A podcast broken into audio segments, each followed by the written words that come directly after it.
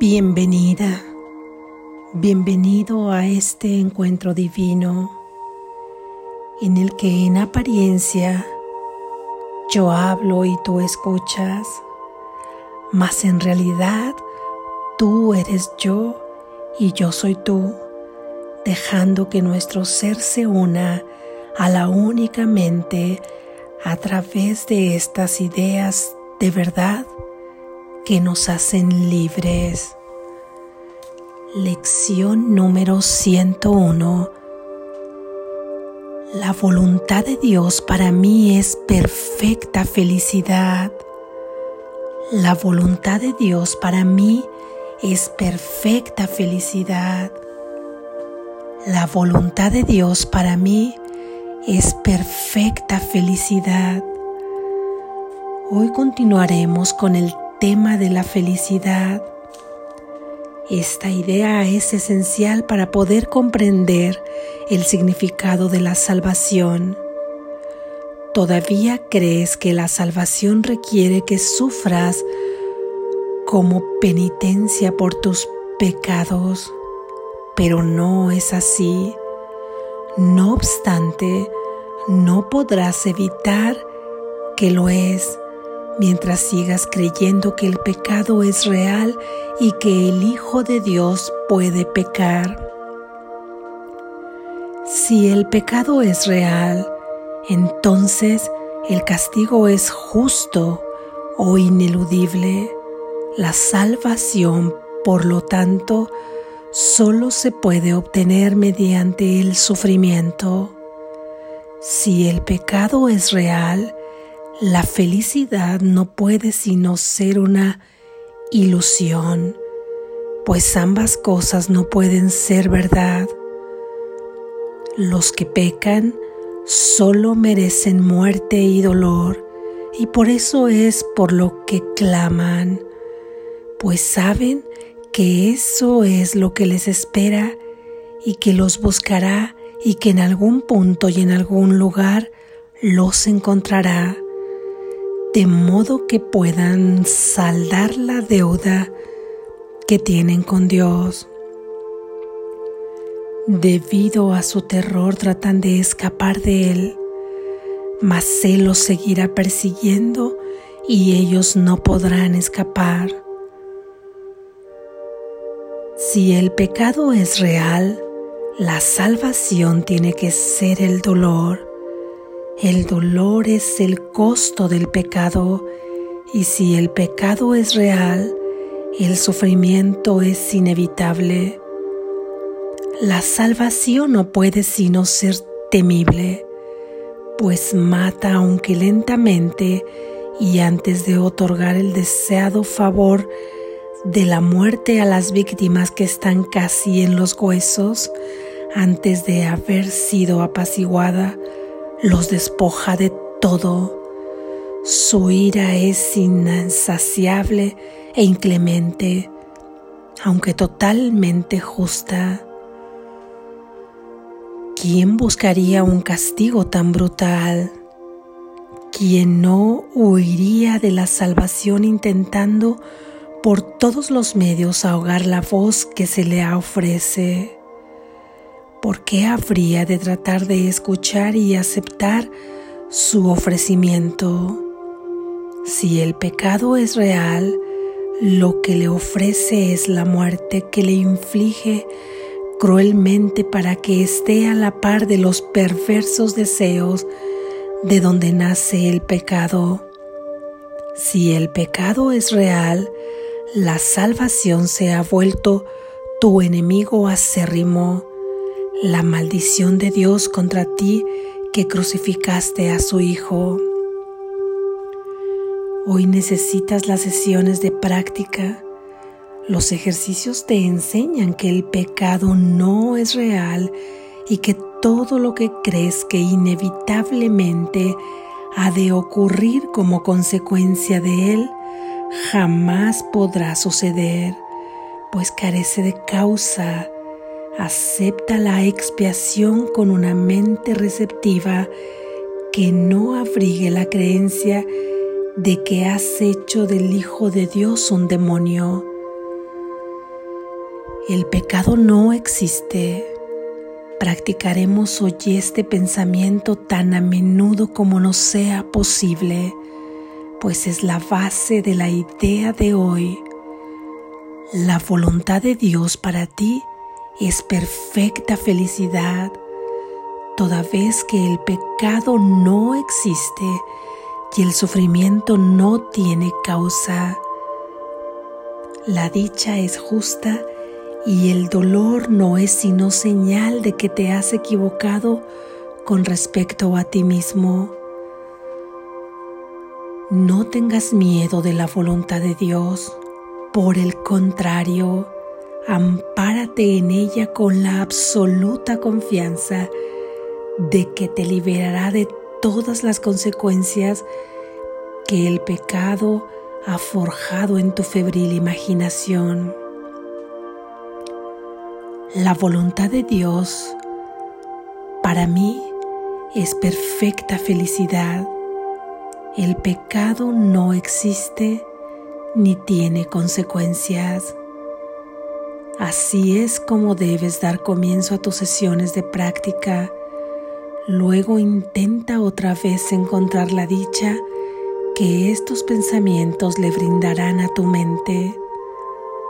Da gustosamente estos cinco minutos para eliminar la pesada carga que te has echado encima al abrigar la demente creencia de que el pecado es real. Escápate hoy de la locura, ya estás firmemente plantado en el camino que conduce a la libertad y ahora la idea de hoy te da alas para acelerar tu progreso y esperanza para que vayas aún más deprisa hacia la meta de paz que te aguarda. El pecado no existe. Recuerda esto hoy y repite en silencio tan a menudo como puedas. La voluntad de Dios para mí es perfecta felicidad. Esa es la verdad, pues el pecado no existe. Así es.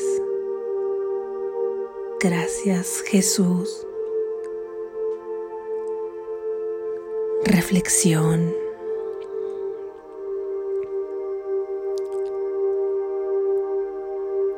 con toda la honestidad en la intimidad de tu corazón, aunque no se lo hayas manifestado a nadie porque pensarías que blasfemas, pero contesta para ti. ¿Has sentido miedo de la voluntad de Dios? ¿Alguna vez has dicho con miedo, que se haga la voluntad de Dios o has escuchado en alguna situación en particular, esta es la voluntad de Dios. Cuando en la escena y en ese escenario hay muchas personas que sufren y se dice, que esa es la voluntad de Dios. Y tú muy en el fondo si has escuchado esto, si ha sido tu entorno desde que eras pequeña o pequeño, has almacenado ahí en tu inconsciente que la voluntad de Dios daña, que la voluntad de Dios es cruel de alguna manera, al hacer justicia, hace que otros sufran. Y es una justicia que está muy lejos de que la hayamos podido comprender o entender, ya que creemos que Él enjuicia de acuerdo a nuestro sistema normativo de moral o de lo que creemos que es equilibrado o de lo que creemos literalmente que es justo. creemos que Él tiene estos mismos conceptos y que en base en estos conceptos Él juzgará. Y así algunos sufrirán por ello y los demás tendrán miedo de sufrir después.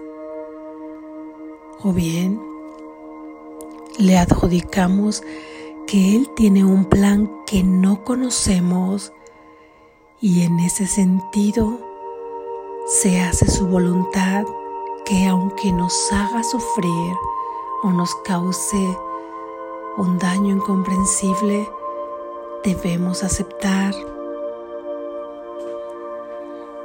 Pues bien, la idea de hoy rompe con todas esas falsas creencias. ¿Cómo podría manifestarse en esas diferentes formas de sufrimiento la voluntad de Dios? ¿Cómo podría un Padre cuyo amor es indescriptible en este mundo de sueño y en este símbolo que son las palabras, en estos símbolos de símbolos, es definitivamente inefable el amor de Dios. ¿Cómo podría ser esa su voluntad? Analiza estas palabras ahí en tu interior que rompas definitivamente con esta creencia y escucha lo que Él te dice. La voluntad de Dios para ti es perfecta felicidad. La voluntad de Dios para ti es perfecta felicidad. No solo felicidad, sino perfecta. Utiliza este símbolo que es la palabra perfecta para que no la confundamos con el gozo pasajero que confundimos con felicidad en este mundo de sueño.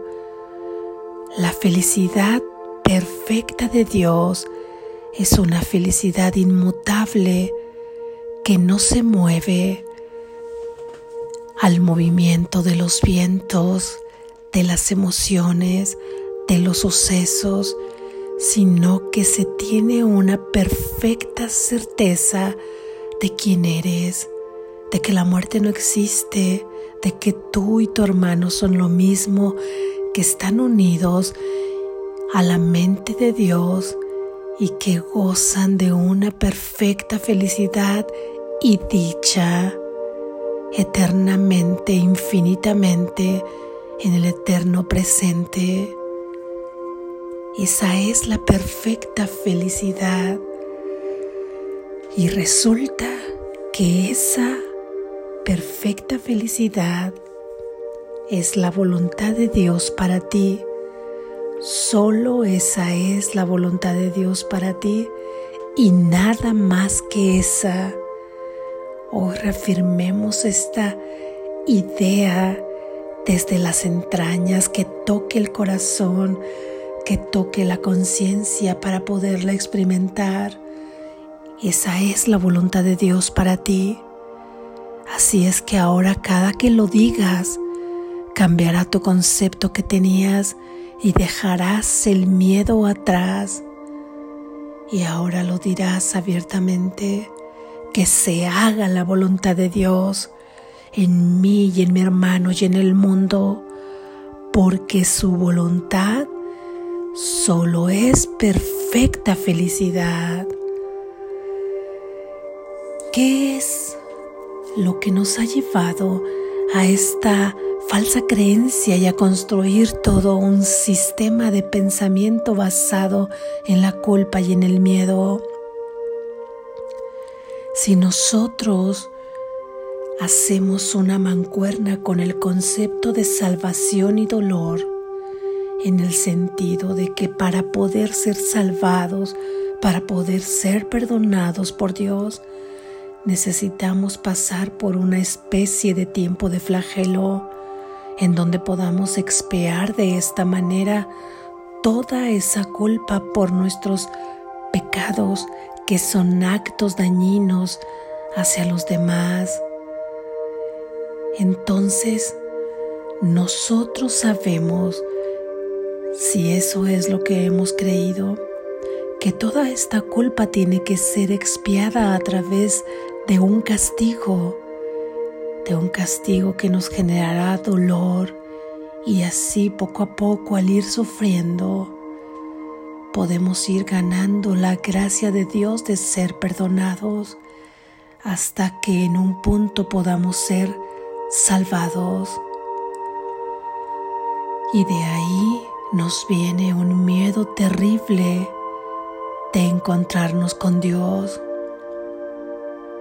Y entonces jugamos a buscarlo para no encontrarlo, porque buscar a Dios es buscar la felicidad, buscar la plenitud y buscar la paz.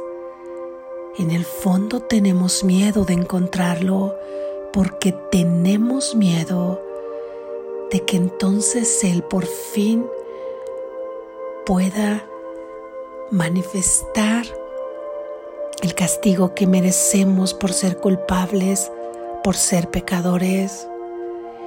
Y entonces comenzamos a escondernos en apariencia buscándolo, en personas, en ídolos como el cuerpo, la enfermedad, el reconocimiento. ¿Cuántos ídolos tenemos? Todos aquellos que nos dominan, todas aquellas áreas que nos generan vacío, angustia, dolor y ansiedad. Y aparentemente buscamos a Dios, pero muy en el fondo sabemos que ahí no lo vamos a encontrar. Y este miedo oculto nos llevará de un lado a otro, haciendo caso al ego, a los pensamientos egoicos que nos dicen sí, Tú eres culpable, sí, tú mereces castigo, mas busca a Dios, pero no lo halles porque te castigará. Es este el patrón que seguimos para la búsqueda de la felicidad y de la paz, por el concepto equivocado que tenemos de salvación. ¿Recuerdas que en las anteriores lecciones nos ha dicho Jesús que la salvación y el perdón es lo mismo y que la felicidad y el perdón es lo mismo. Esto es para que cambiemos, para que rompamos con esa creencia equivocada. La salvación no va de la mano con el dolor. No es a través del dolor que se expía la culpa para ser salvados. Imagina cómo cambia radicalmente el concepto de salvación en las palabras de Jesús. Salvación hace mancuerna directa, van de la mano directamente con la felicidad, con la perfecta felicidad porque la voluntad de Dios es que tú hagas tu función y al realizar tu función tú puedas ser feliz y al ser feliz estás salvado y por lo tanto el concepto de salvación está totalmente asociado y coexiste con la perfecta felicidad. Tu salvación no pasa por ningún proceso de dolor. Tu salvación se une directamente a la perfecta felicidad. Lo único que media ahí es el recurso del perdón que se transforma en un recurso milagroso en el que te permite ver quién realmente eres, en el que te permite ver tú sigues siendo el santo Hijo de Dios y que no has tenido ninguna modificación y tampoco tu hermano porque son lo mismo y están y estamos todos unidos en la mente de Dios, por lo que consecuentemente el pecado no existe. Solamente ha existido un error en tu mente soñadora, porque ese error tampoco ni siquiera existe. El error consistente en tu mente soñadora es que has podido separarte de Dios y has podido comenzar a activar una voluntad distinta a la de Dios, una voluntad contraria que no tiene que ver con la perfecta felicidad, sino con buscar y buscar y buscar esa felicidad y sufrir y sufrir y a veces creer que la has encontrado para darte cuenta después que no ha sido así. Es este el pensamiento del ego, de la parte de la mente que ha creído que se ha separado de Dios. Mas ese pecado, ese error, no existe. Entonces si no existe, tú jamás has ejercido, has activado una voluntad distinta a la de Dios y tú no has sido diferente a como Dios te creó, un pensamiento, una parte del espíritu que se expresa a través de la mente. Tú no has sido un cuerpo con muchas fracciones separadas de ti manifestadas en muchos millones de cuerpos que cada uno lleva y recorre caminos separados, que tiene pensamientos individuales, que tiene sus propios problemas y que afronta la vida de manera distinta con su propia personalidad y que un hermano puede dañar y que tú puedes dañar. ¿Cómo podría el amoroso Hijo de Dios dañar? ¿Y cómo podría el amoroso Hijo de Dios ser dañado? Esto nunca ha sucedido. Por lo tanto, que hay que condenar, que hay que expiar con dolor. Si eso jamás ha existido, no hay ningún proceso por el cual hay que limpiarte en el sentido de que hubieras pecado. No lo hay. Por lo tanto, la salvación solo puede ser darte cuenta de que ese error nunca ha existido y que por lo tanto tú eres libre de gozar de tu perfecta felicidad que Dios te ha dado. Así es que la salvación está asociada a la perfecta felicidad. No hay nada que hacer, solo aceptarla y la aceptas en la medida que ejerces tu función de perdonar, porque te vas a perdonar haber creído en el pecado, te vas a perdonar haber creído que tú eres diferente a como Dios te creó, vas a perdonar haber creído que pudieras activar una voluntad distinta a la de Dios.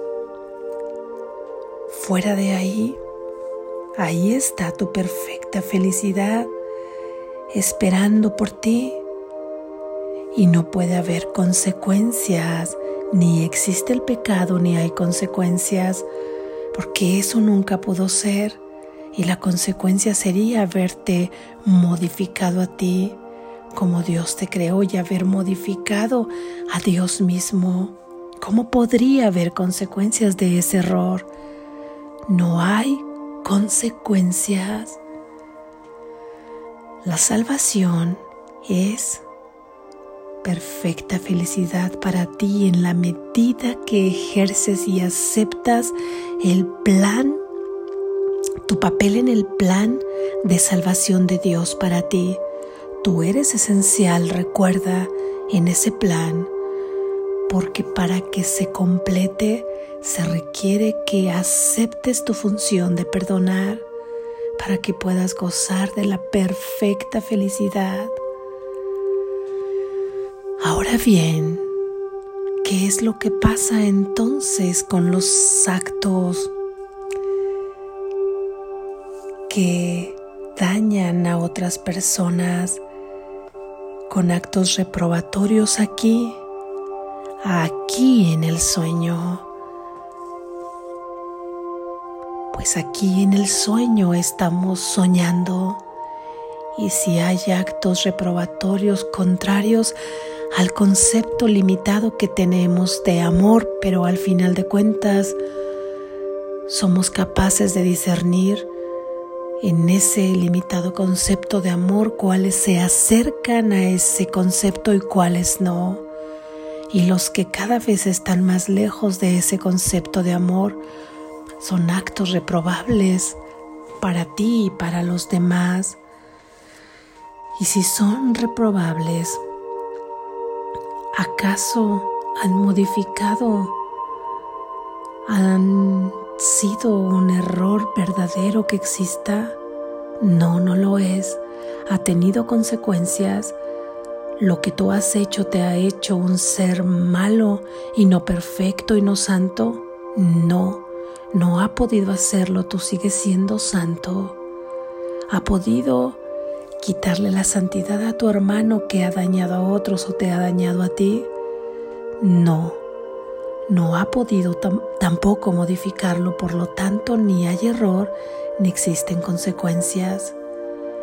Sin embargo, en este mundo de sueño, una persona que sabe perfectamente que está ejerciendo, que está soñando con un mundo de pecado en donde él, ella está haciendo actos reprobables hacia su hermano, tiene que tener presente todo lo que se está haciendo, aún en este sueño, se lo está haciendo a sí mismo y a sí misma.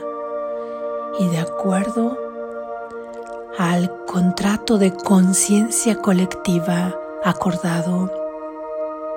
Este mundo de sueño se mueve por una energía fluctuante y de alguna manera lo que te haces a ti mismo y a ti misma haciéndoselo a un hermano, lo verás manifestado ahí afuera para ti. Tú tendrás que afrontar esa consecuencia energética en este mundo de sueño de lo que te has hecho a ti mismo y a ti misma, aunque en apariencia se lo hayas hecho a otro o a otra. En realidad te lo has hecho a ti mismo porque no hay nadie afuera. Así es que esta energía fluctuante que va hacia el campo subyacente de donde se toma todo escenario, toda persona, todo suceso, toda cosa para que sea manifestada en este sueño.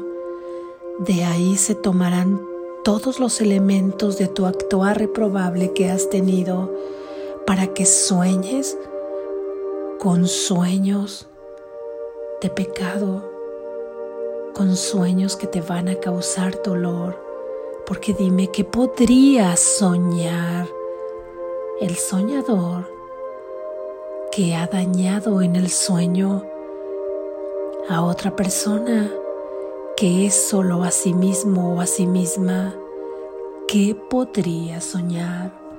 ¿Podría soñar con el amor perfecto de Dios? no porque todas sus emociones egoicas estarían al flote y tan densamente arraigadas que solo podría soñar con el temor de encontrarse con Dios. Así es que si esto nos sirve para reflexionar y para poder justificar que aquí puedes soñar y soñar con que dañas a alguien, tienes que observar que te estás dañando a ti mismo y que tú sigues estando en un sueño donde actúas a través de un cuerpo, donde actúas a través de escenas, escenarios y de interactuaciones con tus hermanos y seguirás soñando. Eso no te acercará a un sueño feliz, eso te alejará de un sueño feliz para que no se justifique, por favor, el decir, sigo siendo tal como Dios me creó y todos mis actos no tienen consecuencias. Esto tiene que quedar perfectamente comprendido. Efectivamente, en el mundo real, en el único que existe, en la verdad, en donde nosotros seguimos ahí unidos a la mente de Dios, no hay error posible. Nadie ni nadie podría llevar una voluntad diferente a la de Dios, que es el único existente, y por lo tanto nada podría modificar a ti o a tu hermano que son lo mismo, unidos, que somos lo mismo, unidos a la mente de Dios. Por lo tanto, no hay error ni hay consecuencias del error. Sin embargo, reconoce y acepta que estás soñando aún, y yo también. Y lo más cercano a los umbrales de la puerta del cielo, en este mundo de sueño, es el sueño feliz y cada que sueñas con dañar a alguien es un daño que te haces a ti en el sueño, en la película que te aleja del sueño feliz. Tú te dañas a ti mismo. Si escuchas esto, recuerda que todo daño que haces te lo estás haciendo a ti y que esa energía constante que fluye porque así lo acordamos en la conciencia colectiva cuando decidimos venir a este mundo a experimentar un cuerpo que sueña.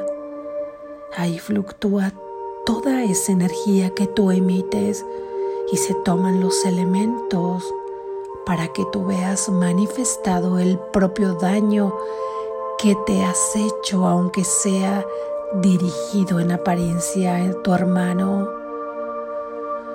Así es que si por alguna razón tú has visto en tu vida manifiesta, manifiesto algunos actos que no comprendes que te han causado dolor, por favor, acéptalo no con resignación, sino con la aceptación de saber que no sabes nada, pero que debe haber un porqué y un para qué de esa situación. Y confía que al hacerte consciente de que todo daño te lo haces a ti mismo y de que lo que tú quieres es ejercer tu función de perdonar, confía en la vida porque a partir de ese momento todo se pone bajo el propósito divino. Y bajo el propósito divino tú tienes la garantía de Dios de que comenzarás a acercarte al sueño feliz en donde solo podrás experimentar en Él los reflejos del amor de Dios, los reflejos del cielo, el cielo en la tierra, el cielo en la tierra, que es ahí el único punto de aparente encuentro en donde parece que hay un, espacio de intemporalidad donde puedes saber quién eres, aún experimentando un cuerpo, pero sabiendo, sabiendo cuál es tu origen. Y también de alguna manera si tú ya te has dado cuenta que estás haciendo daño, que has hecho daño, para inmediatamente, para y repara como esto sea posible, si es posible de alguna manera física, porque así lo sientas por inspiración divina, hazlo. Si solamente son pensamientos, hazlo. Si solamente es parar, hazlo. Eso lo sabrás tú cuando se lo pidas al Espíritu Santo, que será quien te aconsejará qué es lo que debes hacer y a quién se lo debes decir o actuar o omitir hacer. En ese momento, entrega tu perdón para ti y los demás y todas las consecuencias que tendrían que manifestarse en este sueño, solo aquí, solo aquí, en este mundo de sueño en el que te experimentas con un cuerpo, pararán y todo irá como si te pusieras bajo el cobijo de las alas divinas de un ángel guardián y en ese momento transformará transformará todas esas acciones en milagros. No sabes cómo vendrán, no sabes lo que será necesario que realices para ti o tu hermano, pero milagros ocurrirán y tú te liberarás del personaje que creías capaz de hacer daño y de los personajes a los que creías que podían ser víctimas de ti o que podían hacer daño. Y todo cambiará porque aquello quedará bajo el influjo divino y todo lo que ocurrirá serán milagros. Practica hoy con esa confianza, practica hoy los primeros cinco minutos de cada hora y tan a menudo como puedas y como la tentación se presente. La voluntad de Dios para mí es perfecta felicidad. Recuérdalo, recuérdalo. Y si lo escuchas de una manera contraria, di para tus adentros, esto no es verdad.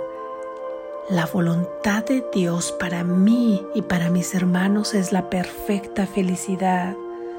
El pecado no existe ni tiene consecuencias en tu verdadero ser, jamás ha existido el pecado y jamás podrá tener consecuencias. Cambia hoy tu concepto de lo que es la voluntad de Dios. Es perfecta felicidad, asume tu función de perdonar y goza de esta salvación que te libera de la condena y que te permite gozar de tu perfecta felicidad despierta, estás a salvo.